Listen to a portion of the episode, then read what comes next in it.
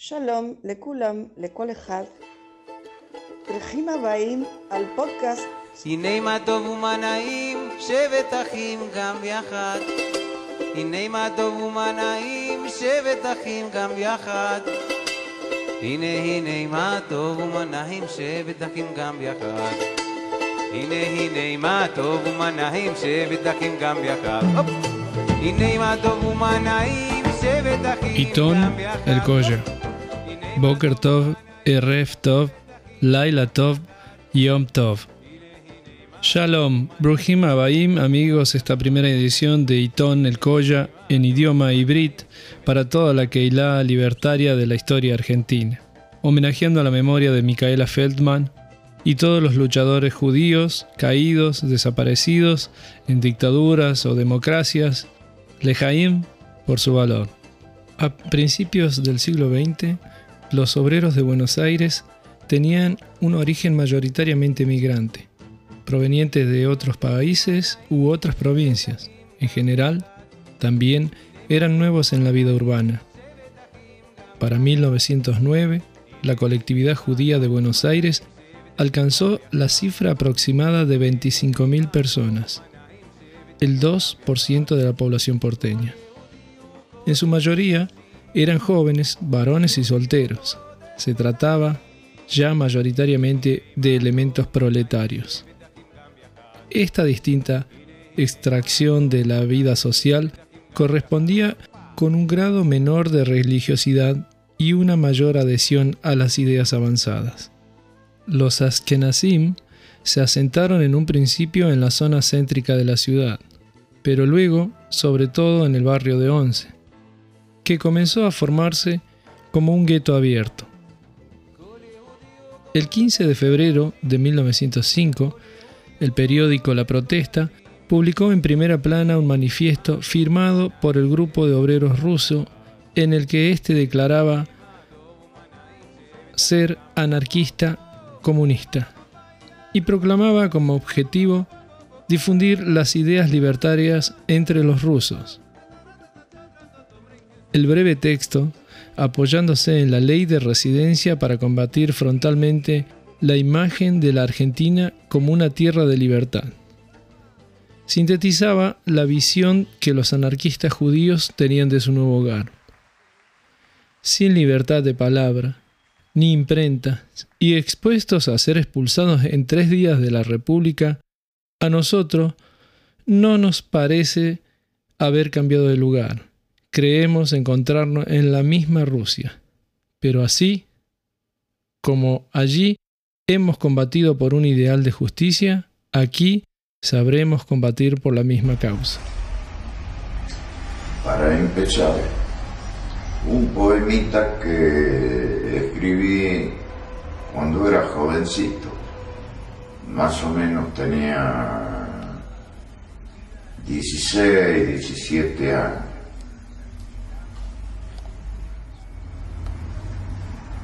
Canción del ángel. Serenamente digo, soy un ángel y me debes creer. Ningún platillo de la balanza sube o baja bajo mi pecho. Incorpóreo, ligero, desnudo como la luz. Y sin embargo, toda mi trayectoria es una sombra. Mi corazón es una sombra, una moneda oscura, destruida por el tiempo, sin tiempo y sin memoria. Termina ahí ese poema. Más adelante, en otros podcasts, profundizaremos sobre el anarquismo judío en la ciudad de Buenos Aires. Esta pequeña introducción nos lleva al noroeste de mi padre, mal llamado judío Schlepper, por sus círculos de amigos porteños del barrio de Once, a donde creció y compartió el judaísmo desde adentro, en familias que lo adoptaron como un gentil, enseñándole una suerte de hebreo e yiddish de aquellos tiempos el cual grabó muy bien en su historia de vida. Mi padre figura en los registros de trabajadores de la AMIA como Cuentenik, del señor Jaime Jaichenko, lo que vendría a ser un vendedor de sábanas puerta a puerta, con un método de cobro día a día. También trabajó con su amigo Carlitos Lehrer, un ex agente desertor de la Lejí o el grupo Stern. Estos años son previo al Estado de Israel. Mi padre se acerca a los 90 años cristianos, acompañados de la profunda admiración por el pueblo judío. La escuela de Yiddish fue pasando números de una quiniela clandestina que habían hecho junto a la madre de Carlos Lehrer y estaba prohibida en aquellos años. Pero sus amigos judíos, amantes de las apuestas, se arriesgaban a jugar y también a publicar panfletos anarquistas en hebreo. Aquí, en este paréntesis, entra mi abuelo Gaiman, el cual aparece en una foto de portada de un diario a donde se ve el carruaje recién explotado del comisario Falcón.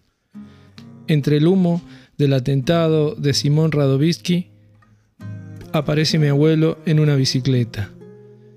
Mi papá no lo vincula ni al judaísmo ni al anarquismo, aunque su hermano mayor estuvo en el sindicato de panaderos en la calle Corriente como otro sindicalista más.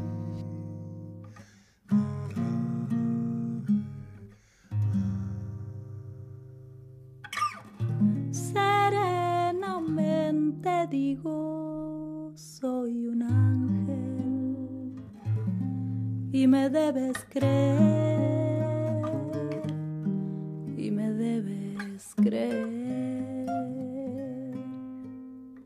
Ningún platillo de la balanza sube. Vuelvo a subir las montañas de los Andes para hablar del ángel, ese que serenamente me dijo que él era un ángel y le debía creer. Mi padre para mí siempre fue un ángel. Sus palabras me llevaron al norte, a donde conocí a este ángel, a este viejito que resume en una suerte de copla que el mundo tiene dos caminos, dos caminos nada más, uno que va y que no vuelve y otro que vuelve y no va.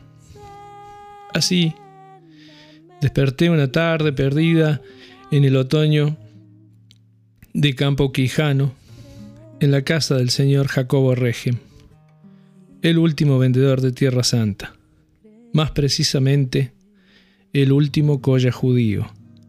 Y me debes creer, me repitió, con su voz quebrada por el cigarrillo, tan firme el ángel que me convenció como a toda la generación de los poetas del 60, que en Salta pregonaron por la libertad. Perecito, Walter Adet, Castilla. Pero me quedo con el ángel judío, que declara y dedica poemas a los ladrones.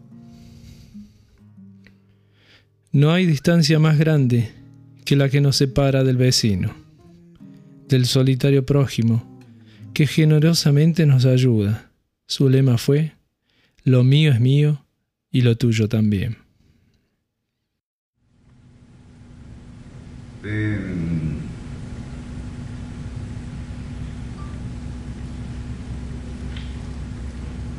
haciendo un retruco le voy a dedicar un poema a David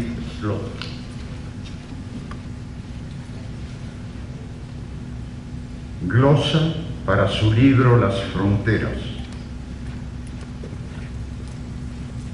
Desde lejos acechan con dientes y carlancas las fronteras que el hombre dibujó sobre el mapa.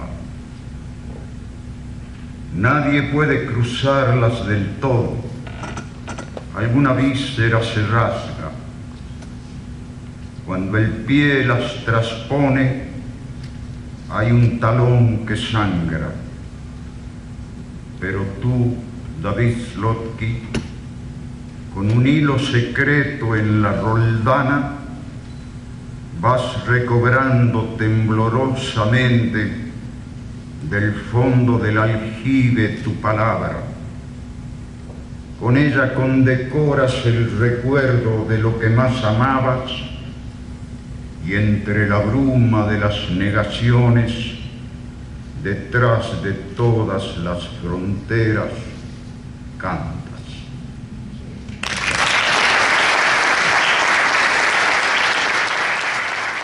Aún estando tan al sur del planeta, lo sigo sintiendo como sur a Tucumán.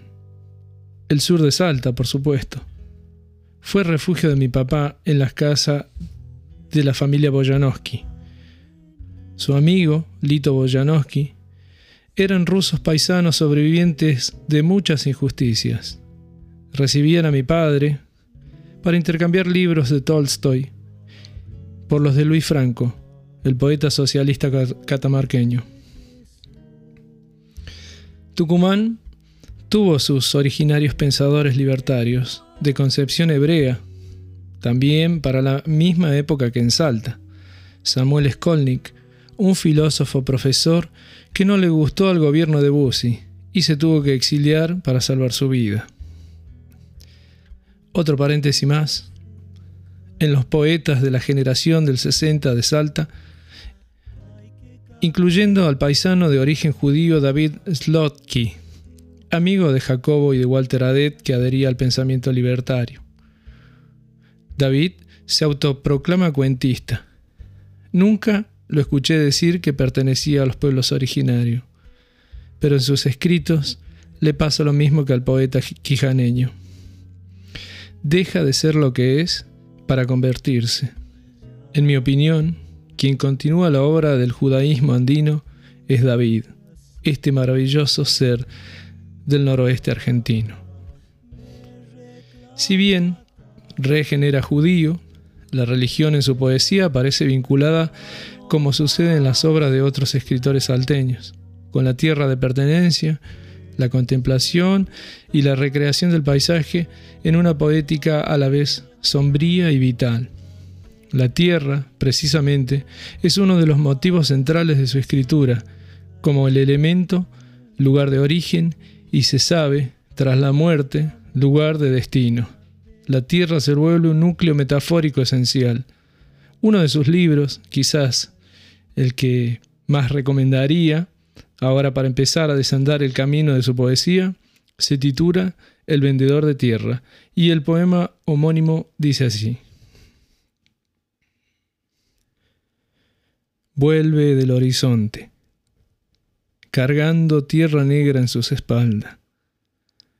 Cuando lo aplauden los jardines y se emociona el agua, y yo le compro tierra, y algún día me tendrá que vender toda la carga.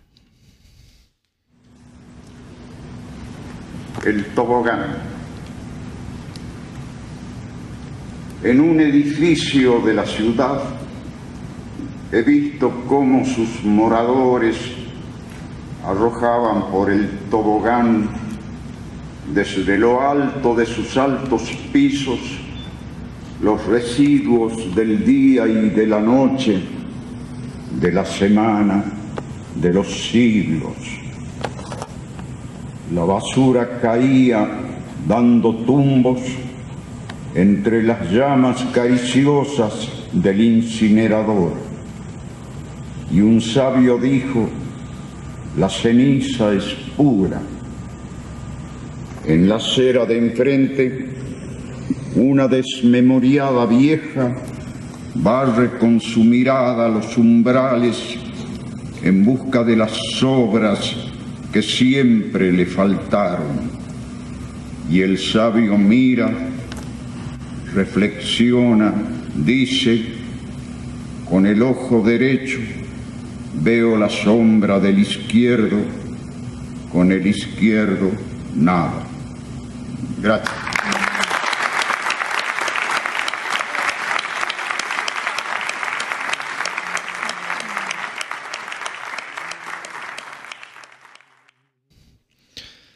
Para interpretar este poema, tuve que mudarme a un barrio de los más pudientes de Salta. Y en plena siesta apareció el vendedor de tierra con su copla parafrásica interminable. Hay tierra para las plantas, para las plantas tierra, tierra, tierra de San Lorenzo, tierra para las plantas. Se perdía la voz en el horizonte y ya me había vendido la tierra de Salta para mi alma. Tal vez mi padre escriba poemas en Yiddish sobre la Tierra Santa y tenga muy pronto que necesitar tierra del norte para su alma. Me aterra mucho pensar que se va de Tucumán a Canaán, en un éxodo feliz con amigos que bailan abrazados en la Águila. ¿Qué va a quedar de mí, e, de ese pueblo? Nada más que un corazón anclado en el norte, en la brevedad de Jacobo circuncidado igual que mi padre por la voluntad del destino. No me quejo de que sea poco, sino de que esta historia, de que de esta historia solamente tengo la mitad, y ahí sí me parece poco. Salud por los compañeros judíos, salud por la libertad, salud por el compañero Matías Aguilera, cantante de las orillas de Salda, que rinde homenaje al gran Jacobo nuestro de tierras collas judías. Leiheim. Esta canción está dedicada a los poetas de la generación del 60 de Salta, en especial para Jacobo Regel y para Walter Adet, que para mí son como un derrotero en la vida, ¿no?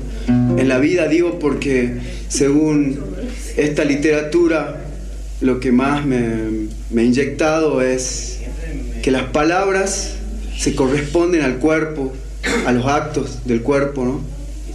Entonces, una palabra es muy valiosa en ese sentido y por ello es difícil colocar una palabra que luego vos sabés que la de alguna manera la va a sortear, la va a voltear, la va a dejar abandonada quizás, o como vaya a hacer, ¿no? Entonces, hay que pensarlo mucho y, borroñar, tachoñar y... Bueno, más allá de eso, quería recitar un poema de, Walter Adet que dice, Orden social. Enseñan a escribir en las escuelas y a leer entre líneas en las cárceles. Persuaden al gato regándolo, rociándolos. Contradecirlos es hacer un nido en el sombrero del espantapájaros. En la otra vida allanarán la imprenta donde publica hojas inéditas el árbol. Y esta, esta canción es una coplita, está basada en una coplita de, de Jacobo Regen, eh, que dice, dos caminos tiene el mundo, dos caminos nada más, uno que va y que no vuelve, otro que vuelve y no va. Tan sencilla esa coplita, me enamoró y yo no sabía por qué me había cautivado tanto. Luego, en un momento así que en el que yo me había puesto seriamente a estudiar, eh, había encontrado a un tipo que decía que el arte era una, una expresión aurática, inaccesible para el pensamiento o para detenerla dentro del pensamiento porque era ese aquí y ahora y esa lejanía del aquí y el ahora y la poca cercanía que quedara de ello, ¿no? Y, leyendo esa coplita me dejó pensando demasiado en ese, eso, eso que viene y que va, ¿no? Bueno, no sé mucho, mucho de filosofía.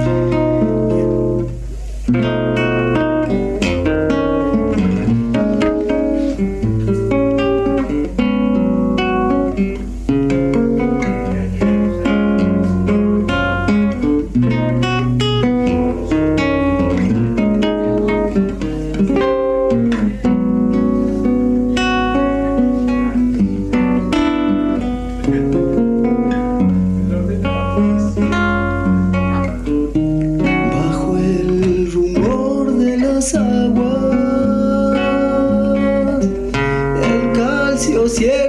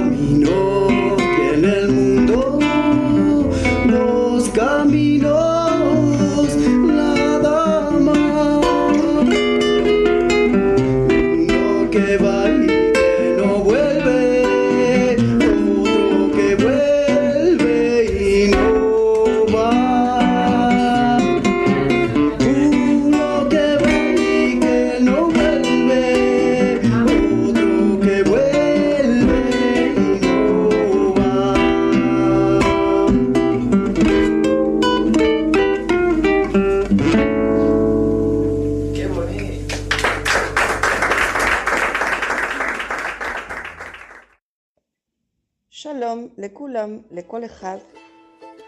ברוכים הבאים על פודקאסט הנה מה טוב ומה נעים, שבת אחים גם יחד.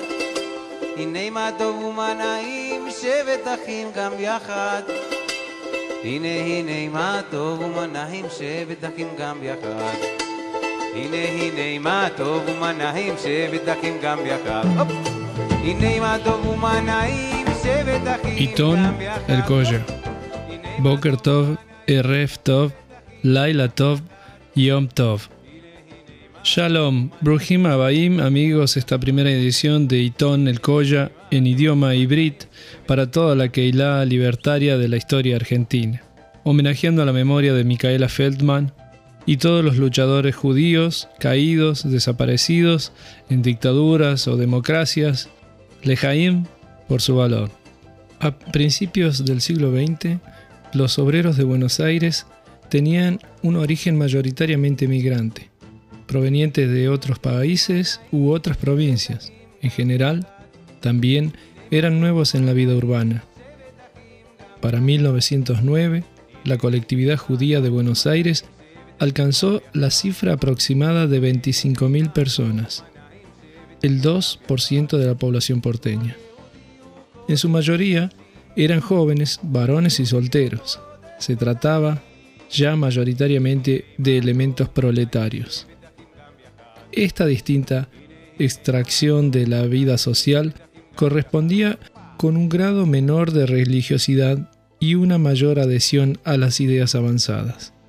Los Askenazim se asentaron en un principio en la zona céntrica de la ciudad, pero luego, sobre todo en el barrio de Once, que comenzó a formarse como un gueto abierto.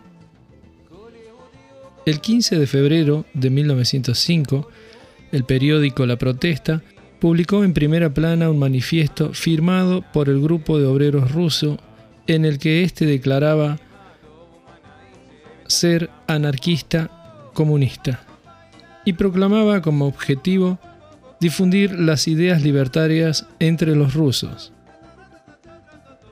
El breve texto, apoyándose en la ley de residencia para combatir frontalmente la imagen de la Argentina como una tierra de libertad. sintetizaba la visión que los anarquistas judíos tenían de su nuevo hogar.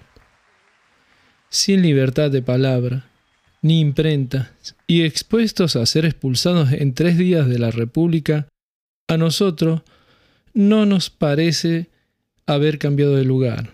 Creemos encontrarnos en la misma Rusia. Pero así, como allí hemos combatido por un ideal de justicia, aquí sabremos combatir por la misma causa.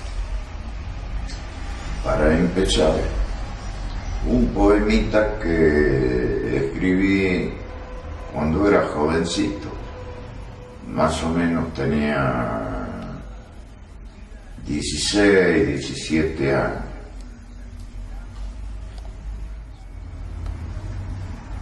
Canción del ángel.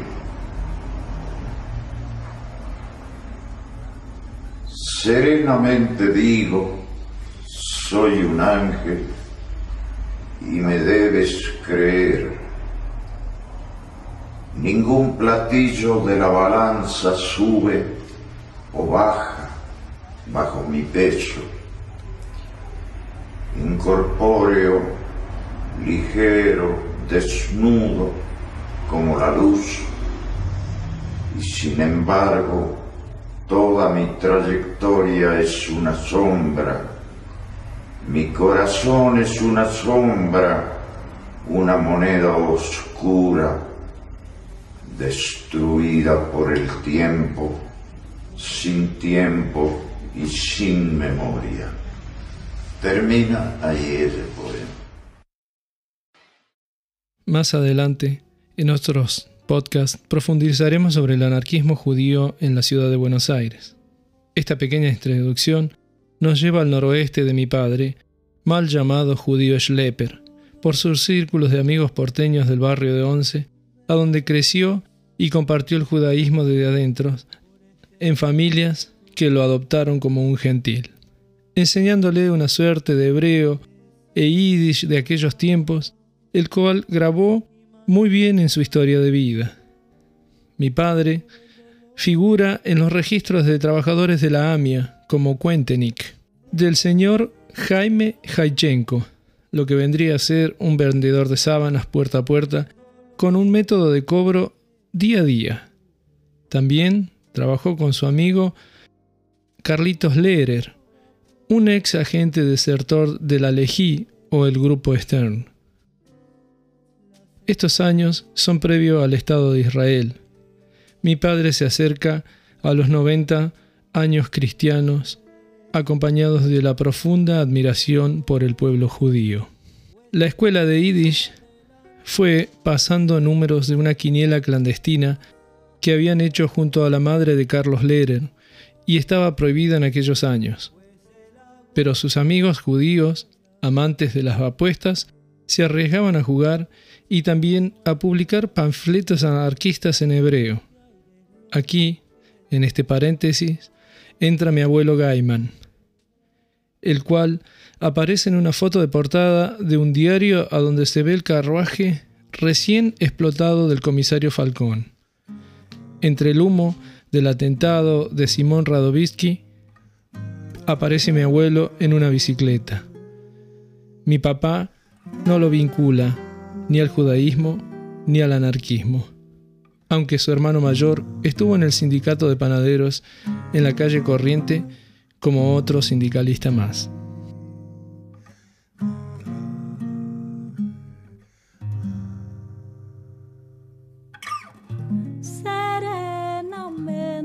digo, soy un ángel y me debes creer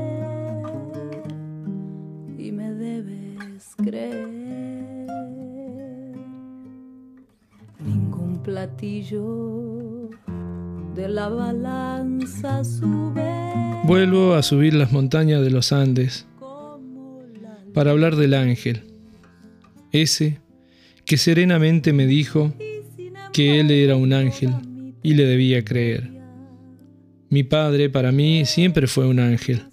Sus palabras me llevaron al norte, a donde conocí a este ángel, a este viejito que resumen una suerte de copla que el mundo tiene dos caminos, dos caminos nada más, uno que va y que no vuelve y otro que vuelve y no va.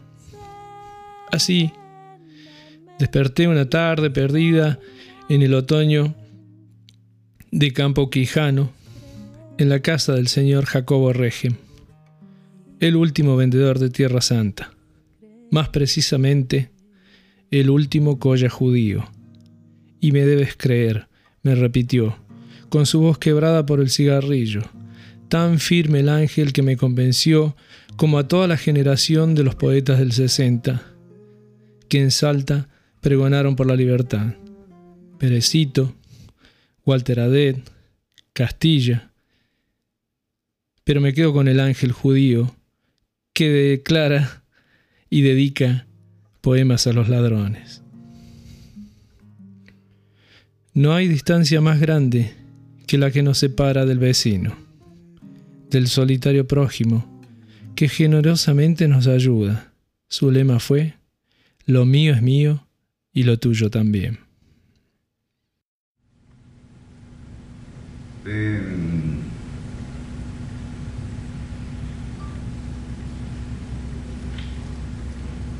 Haciendo un retruco le voy a dedicar un poema a David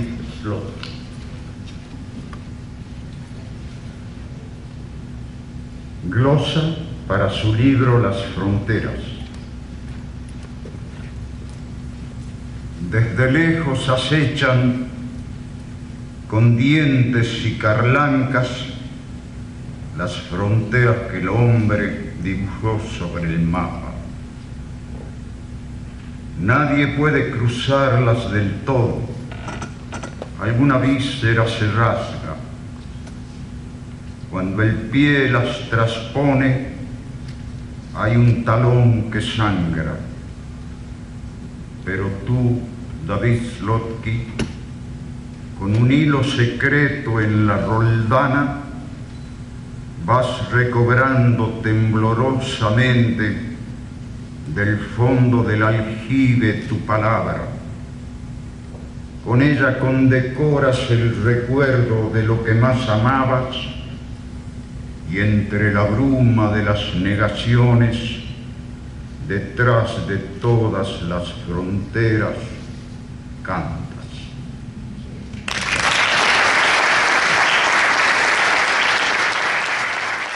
Aún estando tan al sur del planeta, lo sigo sintiendo como sur a Tucumán. El sur de Salta, por supuesto. Fue refugio de mi papá en las casas de la familia Boyanowski. Su amigo, Lito Boyanowski, eran rusos paisanos sobrevivientes de muchas injusticias. Recibían a mi padre para intercambiar libros de Tolstoy por los de Luis Franco, el poeta socialista catamarqueño. Tucumán tuvo sus originarios pensadores libertarios, de concepción hebrea, también para la misma época que en Salta. Samuel Skolnick, un filósofo profesor que no le gustó al gobierno de Bussi y se tuvo que exiliar para salvar su vida.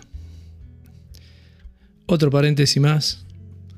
En los poetas de la generación del 60 de Salta, incluyendo al paisano de origen judío David Slotky, amigo de Jacobo y de Walter Adet que adhería al pensamiento libertario.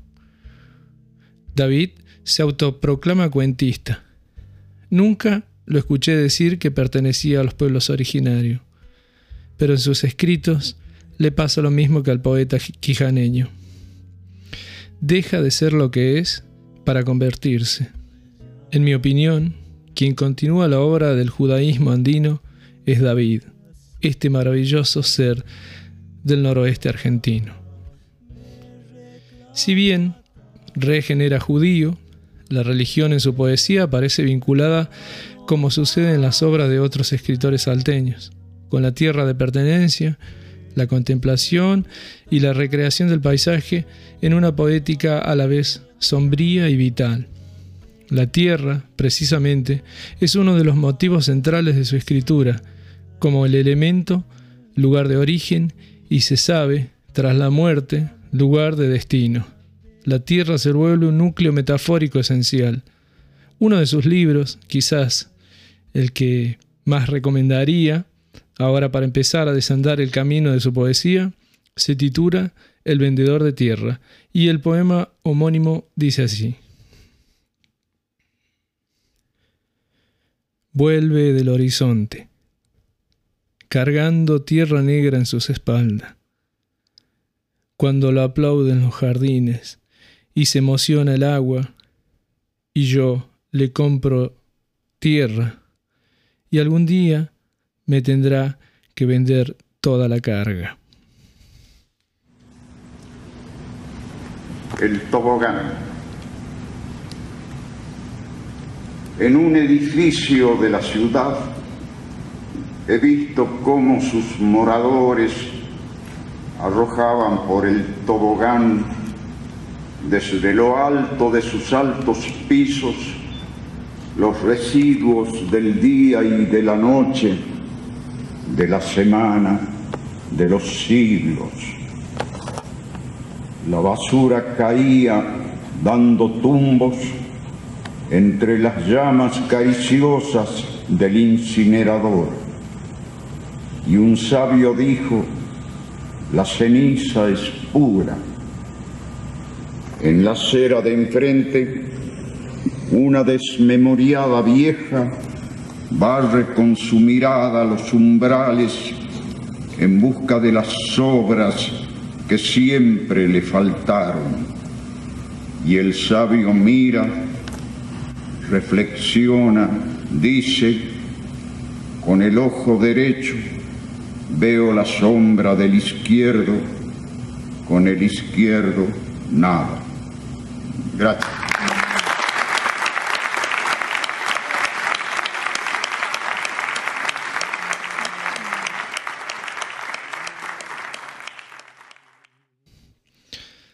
Para interpretar este poema, tuve que mudarme a un barrio de los más pudientes de Salta.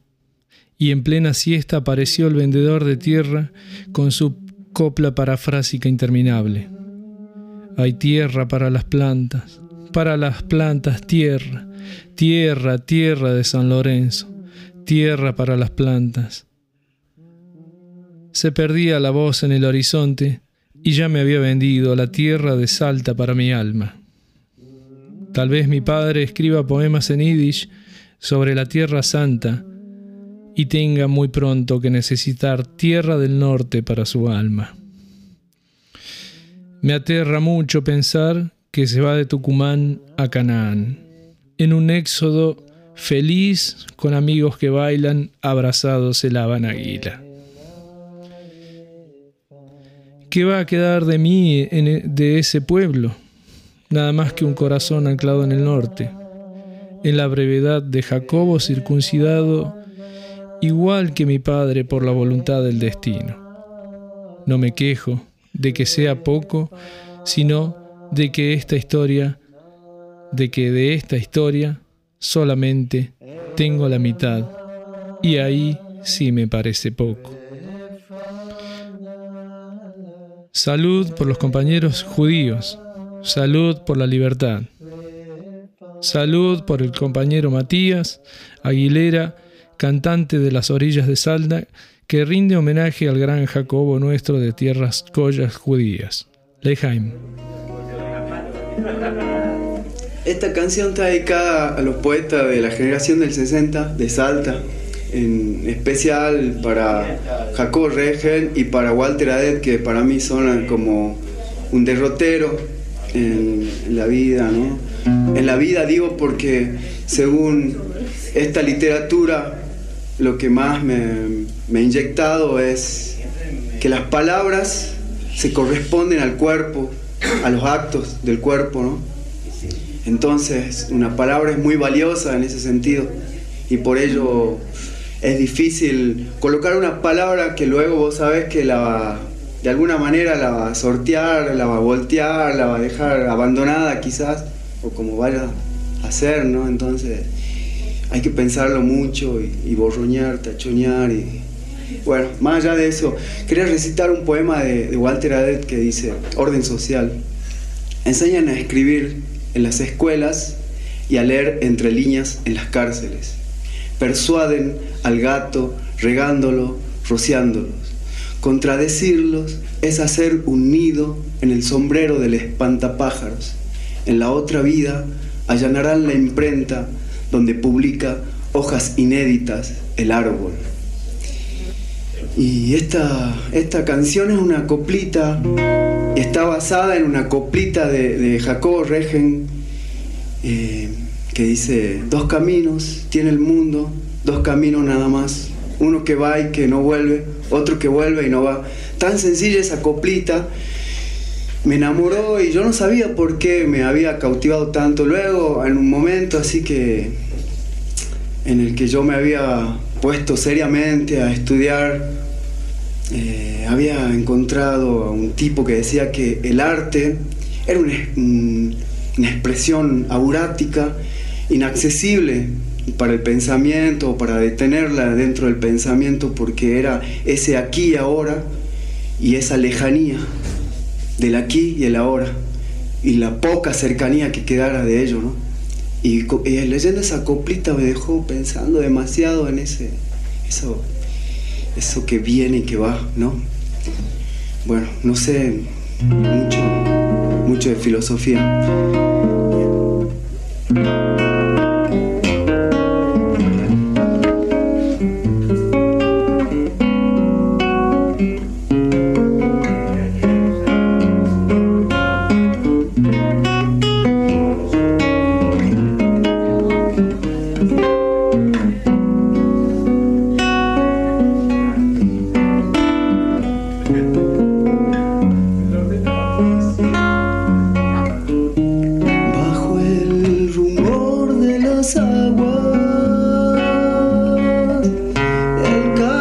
Manso